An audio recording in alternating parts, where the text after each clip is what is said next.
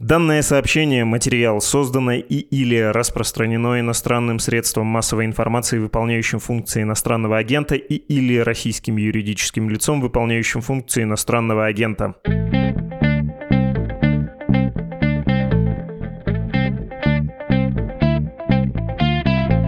Здравствуйте, вы слушаете подкаст «Что случилось?». Он посвящен новостям, которые долго остаются важными. Меня зовут Владислав Горин, и здесь редактор отдела «Разбор» «Медузы» Дмитрий Кузнец. Привет, Дима.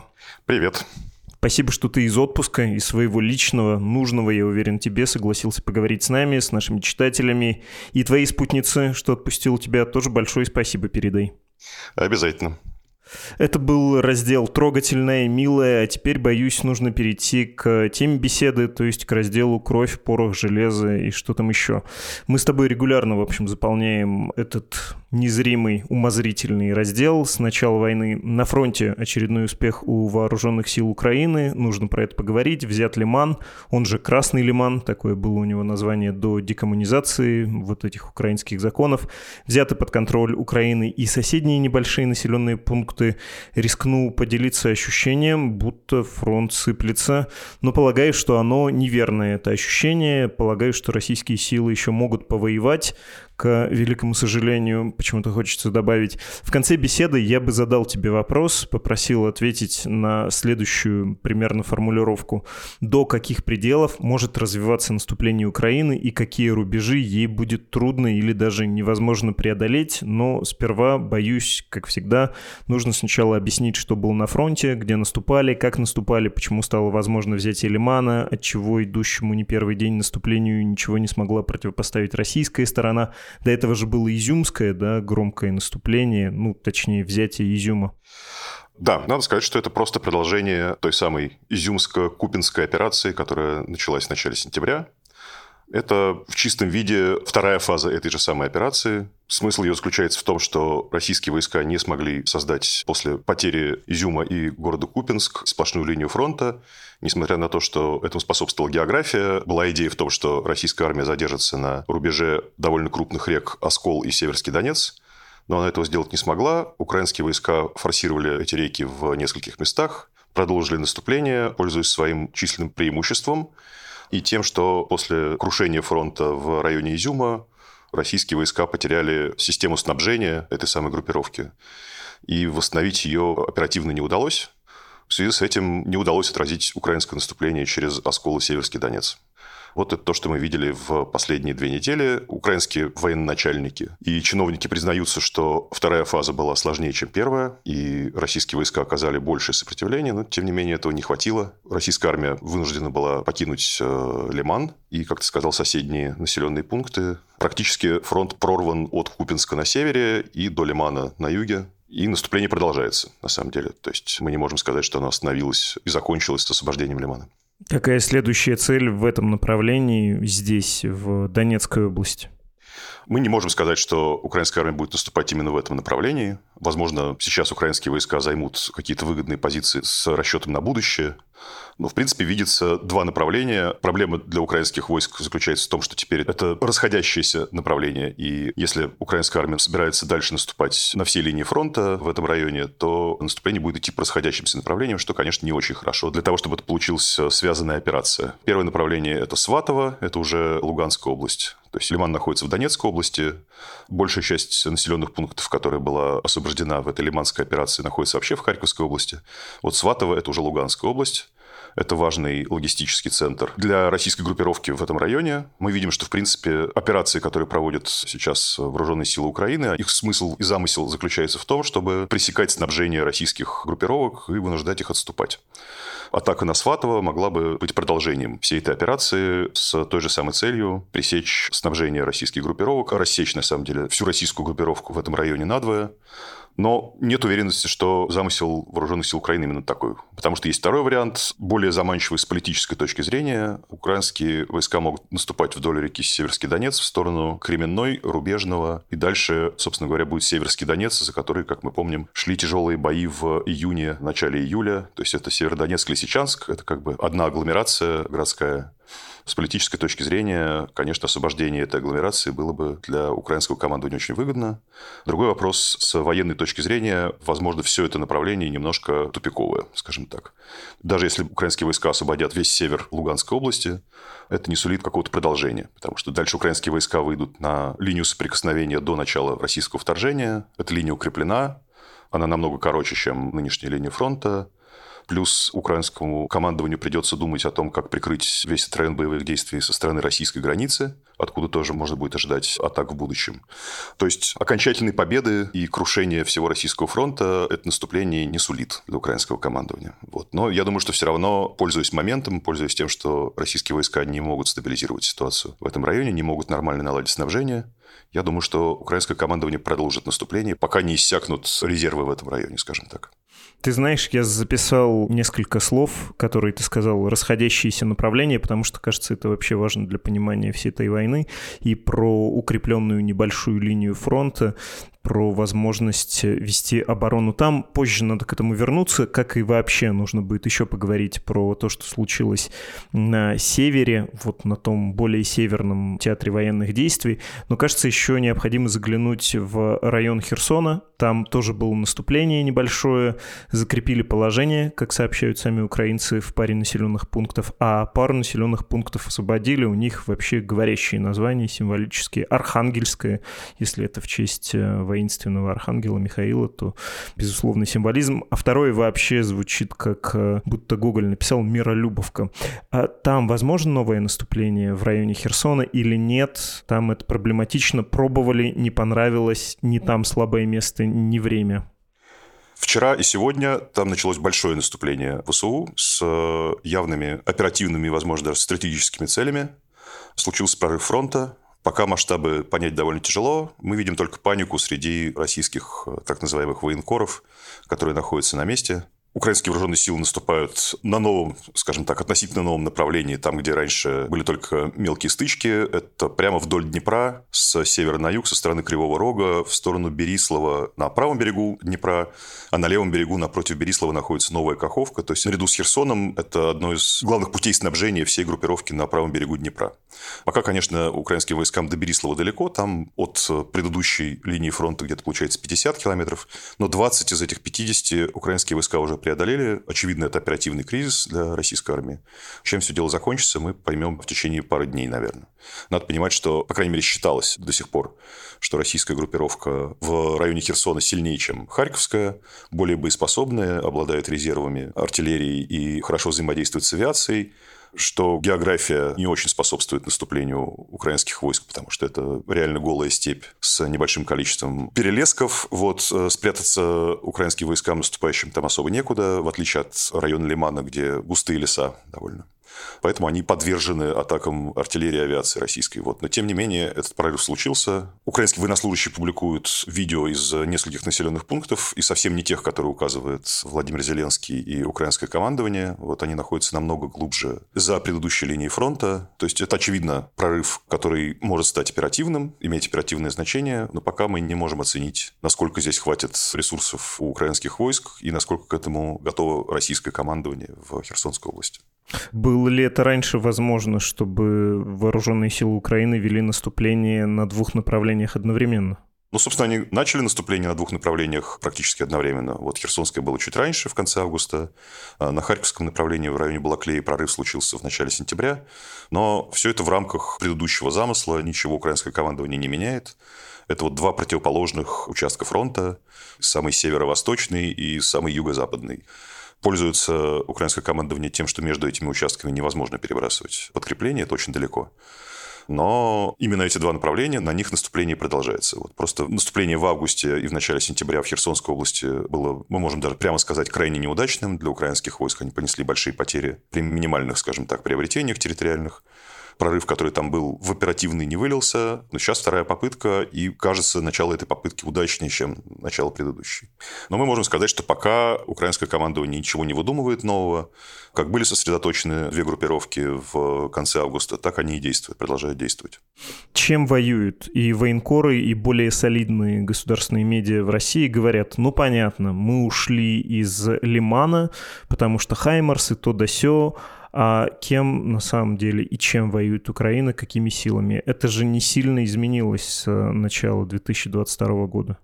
Изменилась номенклатура, Сейчас просто по объективным причинам, в связи с тем, что исчерпался ресурс э, значительной части техники, которая досталась Украине от Советского Союза, исчерпались боеприпасы для артиллерии, которая была на вооружении ВСУ до начала вторжения.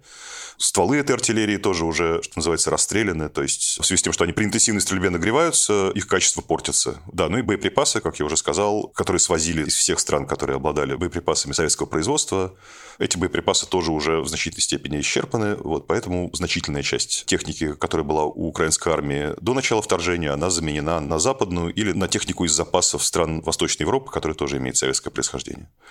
Сказать, что эта техника как-то принципиально лучше, чем та, которая была, нельзя. Просто вот такая произошла замена. Если бы эта замена не произошла, то украинская армия бы сейчас воевать было бы нечем. Мы видим, что есть некоторое небольшое количество техники, прежде всего артиллерийской, которая была поставлена из наличия, в смысле, из того, чем обладают армии Запада. Это прежде всего артиллерия, в том числе ракетные системы залпового огня «Хаймарс» и МЛРС, которые, в принципе, на наши деньги, на российские, можно назвать даже оперативно-тактическими ракетами. То есть это высокоточные и дальнобойные системы, которые помогают наносить точные удары по стационарным целям в российском тылу. Вот это важная часть и вторая важная часть, да, вот есть небольшое количество, пока небольшое количество артиллерии, относительно небольшое, ствольной, тоже западного производства, с западными боеприпасами высокоточными, которые тоже позволяют, по крайней мере, на линии соприкосновения соперничать эффективно с более многочисленной российской артиллерией за счет большей точности и большей дальнобойности.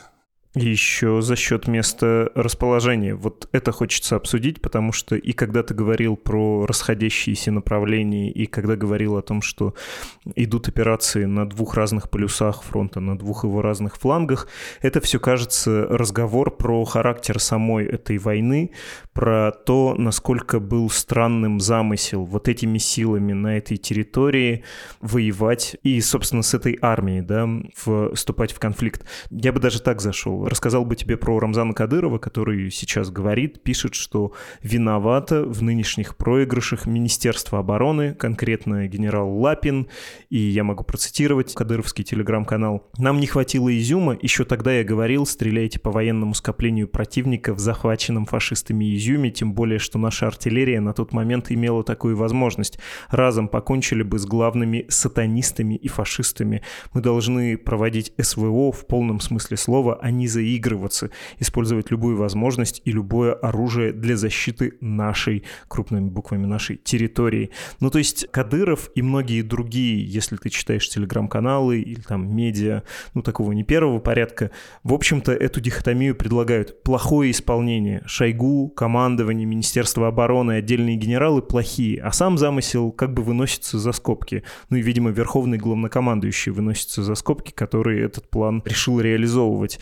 Но можно ли говорить, что объективно Россия не в состоянии воевать с Украиной? Ну, потому что там, где Украине можно перебросить в течение нескольких суток силы с одного фланга на другой, России требуется неделя, например, или недели. Или там эти хаймерсы, стоящие в одной точке, могут стрелять в северном направлении и в южном, а российская артиллерия должна быть где-то сгруппирована. Ну, то есть это такой кусок, который нельзя переварить, и это тоже многое нам говорит про характер войны и про ее перспективы. Давай так, про исполнение мы сейчас его вынесем сначала за скобки, поговорим про замысел. Все, что мы сейчас видим, это последствия того, какой был замысел изначально, как он был изменен в марте, когда стало понятно, что первоначальный замысел не работает. И все проблемы российской армии, не все, может быть, но значительная их часть связана именно с тем, что стратегический замысел, избранный способ ведения войны не соответствует обстановке, которая складывается. Прежде всего, речь идет о количестве войск. Количество войск недостаточное, оно было недостаточно изначально, когда еще украинская армия не была отмобилизована, и когда российская армия в самом начале имела численное преимущество. Вот, но это численное преимущество было нивелировано тем, что наступление велось сразу по чуть ли не десятку оперативных направлений. То есть эти войска были размазаны на огромном фронте, и нигде не были принципиально сильнее украинских войск, которые, как ты правильно сказал, могли перебрасывать подкрепления, потому что российская авиация не могла этому воспрепятствовать. То есть задача так называемой изоляции района боевых действий – это задача авиации. А российская авиация, начиная примерно с 4 марта, не могла эффективно действовать э, по украинским тылам. Почему 4 марта – это день с наибольшими потерями российской авиации? Сложно окончательно посчитать, каковы были эти потери, но думаю, что по результатам 4-5 марта были произведены подсчеты, согласно которым российская авиация сточится за несколько недель, если продолжить терять технику такими же темпами, после чего российская авиация перестала эффективно работать по украинским тылам. Поэтому украинское командование может перебрасывать войска туда, куда захочет. Российское командование тоже, в принципе, нет больших проблем и не требуется много недель, чтобы эти войска перебросить. Проблема в организации снабжения. То есть то, что мы видели сейчас под Лиманом, войска были переброшены, полностью их задействовать не удалось. Все участники с российской стороны, которые из Лимана вышли, называют это жидкими подкреплениями. Говорят, что артиллерия работала мало, и невозможно было допроситься командования, чтобы артиллерия наносила удары. Думаю, что это связано не только с э, проблемами с управлением, но и с тем, что просто действительно было мало стволов, было мало боеприпасов, потому что те войска, которые оборонялись от Купинска до Лимана, у них была отдельная система снабжения через тот же самый Купинск, который был 10 сентября освобожден украинской армией. Вот. И все эти линии снабжения оказались в руках противника. И просто войска, которые пытались остановить украинское наступление на реках Оскол и Северский Донец, они не получали достаточно снабжения. Как раз, насколько я понимаю, в этот момент во всей этой истории возник генерал Лапин, который не имел прямого отношения к войскам, которые раньше стояли под Харьковом, Балаклее и в Изюме. Он как раз действовал в районе Северодонецка, Лисичанска и так далее. И у него была отдельная, собственная система снабжения, которая базировалась на город Старобельск, к которому сейчас постепенно приближаются украинские войска. И российское командование попыталось с помощью Лапина, его войск и его системы снабжения организовать какую-то новую систему подвоза резервов, э, боеприпасов и так далее. Но просто не было недостаточно времени для этого. Не позволяли ни расстояния, ни войск, насколько я понимаю, у Лапина тоже было недостаточно для того, чтобы украинское наступление остановить. Сложно понять его личную вину, надо понимать, что, возможно, между Кадыровым и Лапиным возник конфликт во время захвата Лисичанска и Северодонецка. Мы не, не знаем, в чем этот конфликт заключался, но, как теперь мы понимаем, этот конфликт есть. Потому что Кадыров говорит, что заслуги Лапина в захвате Северодонецка и Лисичанска минимальные, что это сделали другие люди и так далее. Разбираться во всем этом, конечно, можно, но к тому, что происходит на фронтах, это отношение не имеет. Ну, скажем, это одно из э, проявлений проблем в управлении российской армией. Реальные же проблемы заключаются в том, что по-прежнему силы средств, которые российское командование задействует, недостаточно для того, чтобы эффективно вести боевые действия. Может быть, это изменится по окончании мобилизации, вот, но мы этого не знаем. Мы видим, что мобилизация сталкивается с большими техническими проблемами. Мы не знаем, насколько будут мотивированы вновь сформированные соединения из мобилизованных. Мы не знаем, как изменится качество войск, куда мобилизованные будут отправлены в качестве выполнения. Вот, поэтому Поэтому это, безусловно, с точки зрения российского командования правильный шаг, единственный возможный. Потому что мы видим, что в нынешнем составе российские войска не могут противостоять украинской армии. То есть это необходимый шаг, но мы не знаем, достаточный ли, смогут ли эти новые соединения изменить э, ситуацию на фронте. Пока же мы видим, что украинское командование полностью владеет инициативой, может атаковать в любой точке на свой выбор. Видим, что в целом возможности разведки украинской при помощи западной разведки достаточно для того, чтобы выявлять слабые места. И в эти слабые места украинская армия и пытается бить. Так продолжится, пока не изменится численное соотношение сторон. Если оно вообще может измениться, как я уже сказал, большой скепсис вызывают мобилизация, то, как она проходит, и вообще организационные возможности Министерства обороны России по организации фактически второй армии на месте той первой, которая уже в значительной степени сточилась.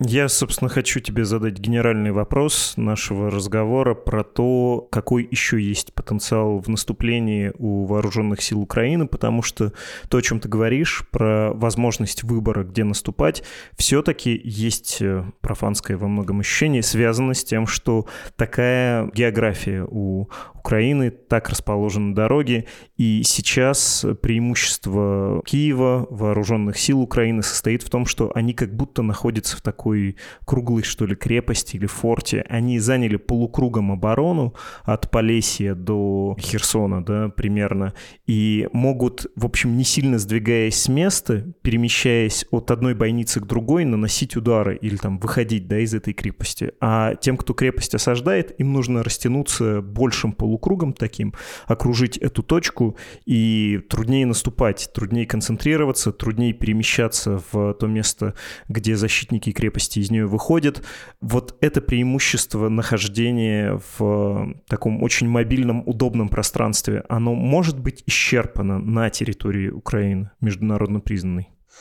Знаешь, я думаю, что все-таки это не имеет такого значения, то, что Украине проще перебрасывать по внутренним линиям резервы и так далее.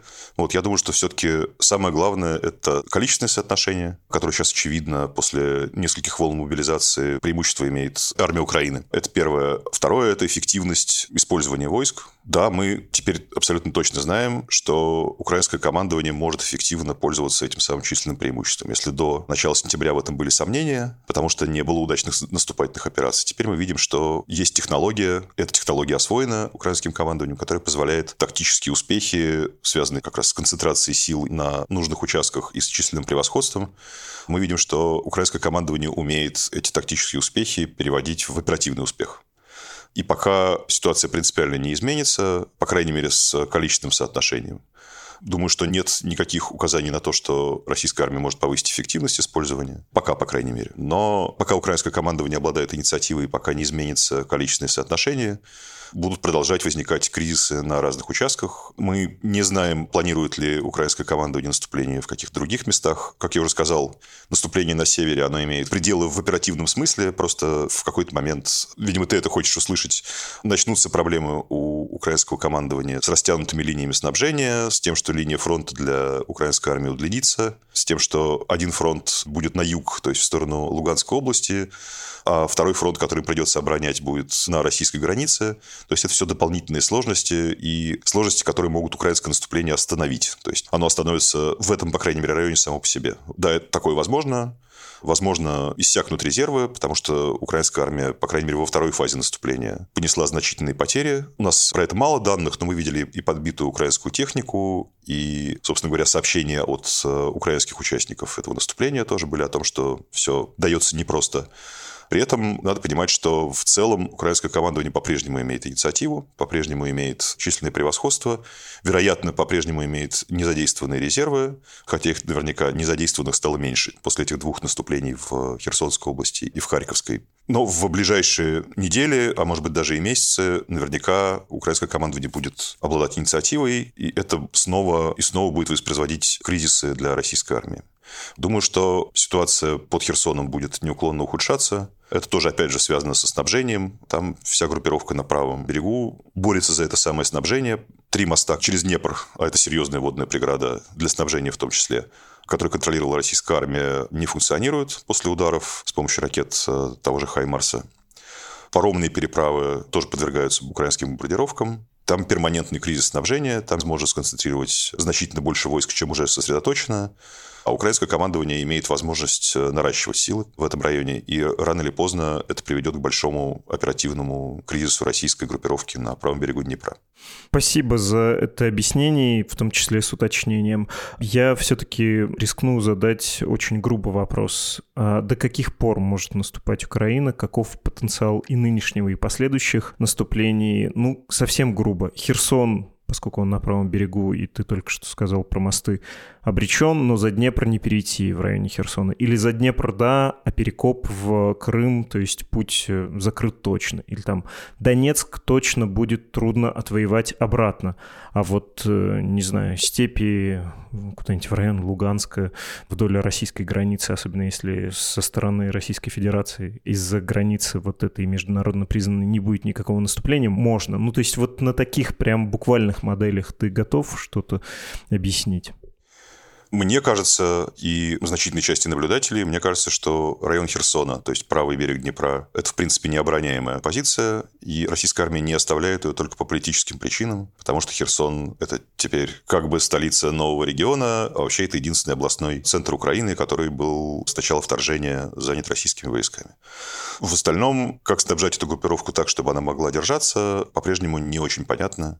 И вот мы сейчас видим очередной кризис, связанный с недостатком там сил сил, с тем, что там более 100 километров фронта, эти 100 километров э, тяжело оборонять теми силами, которые там есть, а принципиально усилить эту группировку невозможно. Второе, что хочется сказать, что сомнительно, что если даже в ближайшее время украинская армия сможет освободить Херсон, что она будет форсировать Днепр. Есть варианты попроще. Есть Запорожская область, то есть противоположный берег Днепра, откуда можно вести наступление в сторону Перекопа, то есть в сторону Крыма, что в случае успеха полностью запрет российские войска в Крыму. Как в феврале оттуда они наступать больше не смогут, очевидно потому что тогда был эффект неожиданности и, как считается, само украинское командование, возможно, предательство и что-то еще, или неправильное распределение сил между фронтами. Если тогда российские войска наступали там практически без сопротивления, больше такого не будет. Да? Очевидно, что это одна из целей, из главных целей украинского командования – загнать российские войска обратно в Крым. Что касается Донбасса и той части, которую, скажем так, российские прокси контролировали до начала вторжения, да, там, наверное, будут э, какие-то сложности, но мы не знаем, в каком состоянии будут те же самые прокси и российская армия в случае поражения на других фронтах, каковы будут моральное состояние войск, возможности снабжения и так далее. Очевидно, что сейчас э, украинскому командованию рано думать э, про освобождение всего Донбасса. Есть какие-то варианты значительного улучшения стратегического положения, которые не предполагают э, лобового штурма Донецка, Луганска и так далее.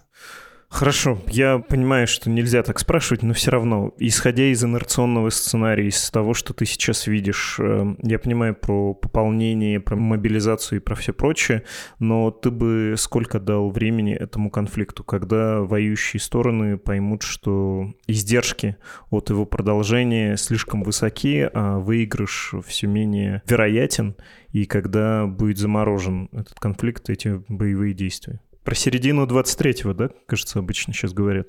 Да, я думаю, что про это очень рано говорить. Мы понимаем, что есть климатические ограничения для ведения боевых действий зимой. Сейчас уже идут дожди почти на всей территории юга и востока Украины. Это затрудняет ведение боевых действий для наступающих прежде всего. Потом погодная ситуация будет ухудшаться неизбежно, и введение боевых действий будет возможно только вдоль дорог, что для обороняющихся ситуацию упрощает. Можно осторожно предположить, что продвижение украинской армии замедлится. Мы не можем этого, конечно, утверждать наверняка, потому что это зависит не только от возможности украинской армии, но и от э, способности российской армии обороняться. Сейчас мы видим, есть большой кризис, в том числе кризис морального состояния войск и кризис усталости тех войск, которые безвылазно находятся на фронте с февраля. Мы не можем исключать вероятности, что российская армия просто развалится. Это возможно. Вот. Но, естественно, я бы на месте украинского командования на это рассчитывать не стал. Я думаю, что обе стороны так или иначе будут готовиться, вне зависимости от того, каких успехов украинское наступление достигнет в ближайшие недели, пока позволяет погода и пока позволяют состояние резервов и так далее. Но думаю, что обе стороны будут готовиться к продолжению боевых действий весной. К этому времени станет понятно, какого качества новую армию удалось собрать Российскому Министерству обороны. Станет понятнее по поводу планов продолжения снабжения украинской армии новой техникой со стороны Запада вот тогда, может, будут делать какие-то новые прогнозы. Вот пока мы видим тренд такой краткосрочный, что за счет владения инициативой, за счет численного превосходства и теперь еще за счет эффективности украинских войск в наступлении, в ближайшее время эти наступления продолжатся. Ну, естественно, на этой фазе это наступление имеет какой-то предел, да, мы его вдалеке уже видим. А весной, соответственно, будет новая фаза, которую заново придется оценить. Этот инерционный сценарий подразумевает, что боевые действия со всей серьезностью могут идти на территории континентальной, старой, по итогам 91 года Российской Федерации. Ну, то есть э, мы же видели и так уже удары по Курской, Белгородской, Брянской, каким там еще областям, по САКам в Крыму. Что мешает э, ВСУ в случае успеха зайти и уничтожить какие-то силы непосредственно на территории Российской Федерации? И я боюсь, что это вопрос к тому самому ядерному оружию, про которое последнее время кто только не говорил, включая Рамзана Ахматовича. Я думаю, что есть э, по-прежнему все те же самые политические ограничения, не знаю, как э, оценивают их непосредственно политики в Киеве. Более-менее понятно, как их оценивают люди, которые отвечают за помощь вооруженным силам Украины на Западе. По-прежнему существует представление о том, что эти самые красные линии, которые существуют в мозгу Путина, их можно потихонечку отодвигать, вот, а прорывать их там, наступлениями на Курск и бомбежками Воронежа не стоит. Вот. Именно потому, что, скажем так, существует такая концепция, которая появилась в 80-е, в 90-е годы среди российских военных, скажем так, ученых, концепции контролируемой эскалации, что эту эскалацию можно потихоньку увеличивать, так, чтобы это все не привело к глобальной ядерной войне. Вот также и Запад сейчас пытается контролируемо увеличивать эту самую эскалацию новыми поставками оружия, новой риторикой, новым дискурсом про освобождение всей территории Украины, которого, если ты помнишь, в самом начале про этой речи не было, а было про то, что российские войска должны вернуться на линию соприкосновения на 23 февраля, а дальше все должно решаться путем переговоров. Сейчас линии потихоньку двигаются двигаются. И по-прежнему, как кажется, на Западе очень обеспокоены тем, что дальше какого-то места эти линии двигать будет невозможно. Вот. И вполне вероятно, это не старая российская граница, а, собственно говоря, то, что Путин считает новой российской границей. И продолжение наступления ВСУ может вызвать неконтролируемую эскалацию. Вот. Я думаю, что на Западе по-прежнему этого опасаются. Понятно. Спасибо тебе большое. Спасибо. Это был редактор рубрики «Разбор» Дмитрий Кузнец.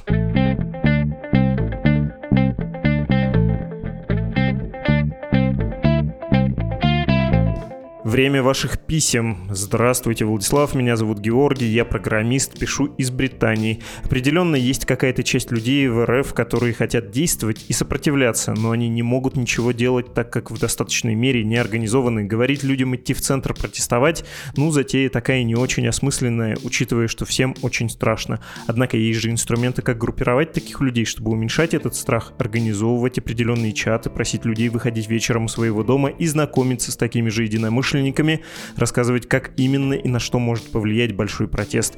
Я не очень понимаю, почему наши заграничные оставшиеся оппозиционеры этого не делают. Это их собственный страх даже за границей, или еще не время, или все, что я написал, малоэффективно и наивно. Я понимаю, что есть этическая проблема, что призывать людей, когда сам в безопасности, дело такое, но лучше так, чем ничего. Не стоит ли всем нам действительно объединяться и помогать менять этот режим?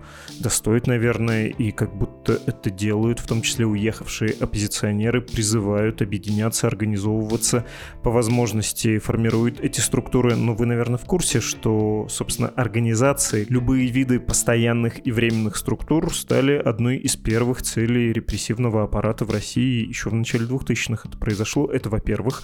Во-вторых, ну, прекрасно, можно, наверное, собираться в чаты, выходить из подъезда, знакомиться хорошо, и при случае можно, наверное, солидарно выступить. Все это замечательно. Это как будто и так есть в Российской Федерации.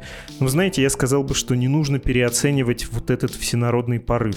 Любая форма организации — это как зерно, что ли, какое-то. Оно должно упасть в благодатную почву, а если вы это зерно выкидываете в январе в сугроб в Норильске, вряд ли стоит ждать, что оно даст какой-то замечательный всход. Обратите внимание на солидарность белорусов после 2020 года. Она ведь там есть, есть. Дает она всходы, но пока не очень заметные. Даст, как только потеплеет, непременно, не сомневаюсь в этом.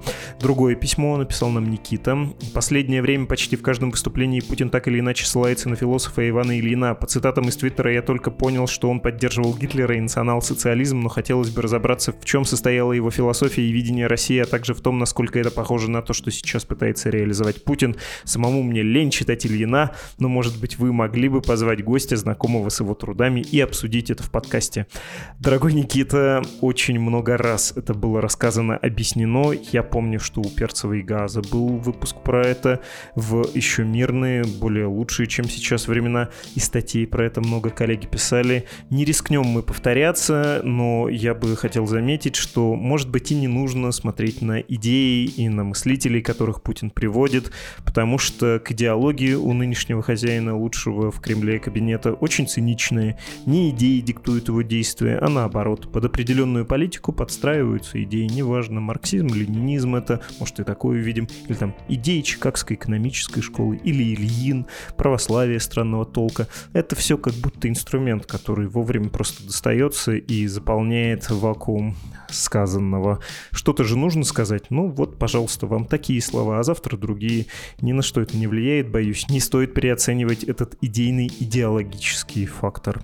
Третье письмо хочется успеть прочитать, тем более, что много написали про предыдущий выпуск о людях, которые уезжают в постсоветские страны, на Кавказ и в Центральную Азию от мобилизации. Вот в частности меня тут упрекают, что я сказал, что в Уральске, на севере Казахстана, находящимся ночи холодные, и поправляют, что не север, а запад, ну, как будто северо-запад, ну ладно, хорошо, пускай и ночи не холодные говорите, но это сравнительно, все равно, наверное, не Рио-де-Жанейро, в наших краях и летней ночью жарко, в наших, в смысле, в средней полосе России, на севере, северо-западе Казахстана. Давайте я лучше прочту другое письмо, написал его Марат, тоже про тот же самый выпуск. Я сейчас нахожусь в Уральске, я из первой волны уехавших, февраль-март, но постоянно посещал Россию все это время. Половину жизни я прожил в Уральске, а половину в Самаре, куда приехал учиться в строительном вузе. Находясь в Уральске, наблюдая за всем происходящим как бы с двух сторон, как россиянин и как казахстанец. Плюс я из смешанной советской семьи. Отец казах из-под Оренбурга, а мать русская из Сибири. Россияне, те, что живут всю жизнь в России, совершенно не представляют себе Казахстан. Я не удивлен. Еще когда я учился, меня иногда спрашивали, где в России Казахстан. Из интересных моментов хотел бы отметить. Люди, очевидно, имеются в виду те, кто сейчас приехал в Казахстан от мобилизации, всерьез думают, как лучше обратиться в аптеке к провизору на русском или же на английском языке. Ответ. В Уральске часть населения русская, и русский язык понимает подавляющая часть жителей города, а по-английски провизора еще нужно поискать, и не факт, что найдется такой. Второе. Некоторые везут с собой доллары, хотя в уральские рубли можно обменять на каждом углу. Здесь до сих пор сохранились менялы, и они дают курс лучше, чем в местных банках. Третье. Приехавшие пытаются снять деньги в банкоматах российских банков, что сейчас очень проблематично. Стоит очередь в банкомат ВТБ, банкомат не работает. Уточнил у работника, он ответил, что деньги в банкомате кончились и неизвестно, когда его заправят. Может завтра. При этом деньги из России в Среднюю Азию очень легко отправить. Существует куча систем денежных переводов, которые были созданы, по сути, для гастарбайтеров. Можно через приложение Corona Pay отправить деньги самому себе в РФ с карты и получить в нужной валюте в отделениях банков-партнеров по всему городу. Партнеров куча. Тот же Халык банк, аналог Сбербанка, осколок советской избиркассы. Я несколько дней помогал администрировать чат помощи россиянам по уральским меркам. Он достаточно большой. На данный момент больше 20 тысяч участников. Я думаю, это самый большой чат помощи россиянам в Казахстане, если не в СНГ. Казахи очень любят говорить, что они гостеприимный народ. И хочу вам сказать, это оказалось правдой. Большая часть людей пытается так или иначе помочь приезжим. Те, кто говорит гадости и критикует волонтеров, тоже есть, но их голос гораздо тише. Иногда вечером проходят будто спланированные атаки на чаты. Это очень похоже на таксистов, которые возят россиян за бешеные деньги от границы в Уральск или от Ирау и оправдывают это тем, что якобы волонтеры помогают только русским, а не казахам. Это не так. Едут все и помогают всем. Через три дня администрирования я сдулся. Чат огромный и просто статистически тебе пишут очень много гадостей и угроз, хотя на фоне размера чата и количества позитивных людей это капля в море. Оказалось, что такая работа требует очень много моральных и физических сил и свои я пока растратил. В целом, я считаю, мы можем гордиться своим городом. Он доказал делом, что в нем живут настоящие люди. Ну а взлетевшие цены на аренду жилья, я считаю, это неминуемый итог такой гуманитарной катастрофы. Конец письма. Спасибо большое, Марат, и за письмо, и за наблюдение. Тем более, что про Казахстан у нас в том выпуске было совсем немного. И за помощь людям, конечно, большое спасибо. А то, знаете, этот выпуск критиковали многие слушатели, говорили, тоже мне беда, нашли кого пожалеть. Вот настоящая беда у украинцев. Ну, как будто одно отменяет другое, как будто тут у нас соревнование, кому хуже. Как будто если тебя не бомбят или не убили, а кого-то да, с начала этого года бомбят, насилуют, убивают. Это повод для обвинения других, с кем этого не происходит. Сочувствие, гуманные отношения — вещь дефицитная, и в наше время тоже. Это плохая новость. Хорошая новость — этот ресурс не ограничен, он возобновляемый. Призываю его вырабатывать побольше и отправлять на экспорт другим людям. В этот момент даже неловко напоминать, что вот эта самоуверенная медуза с получающим Гориным тоже держится не на самодовольстве, а на вашем добром отношении и на вашем сочувствии. Если вы хотите помочь нам выразить свое сочувствие деньгами, вы можете сделать это легко через страницы support.meduza.io и save.meduza.io. Мы существуем на ваши средства, они нам очень важны. Мы, собственно, без них никуда. С вами был подкаст «Что случилось?» о новостях, которые долго остаются важными. До свидания.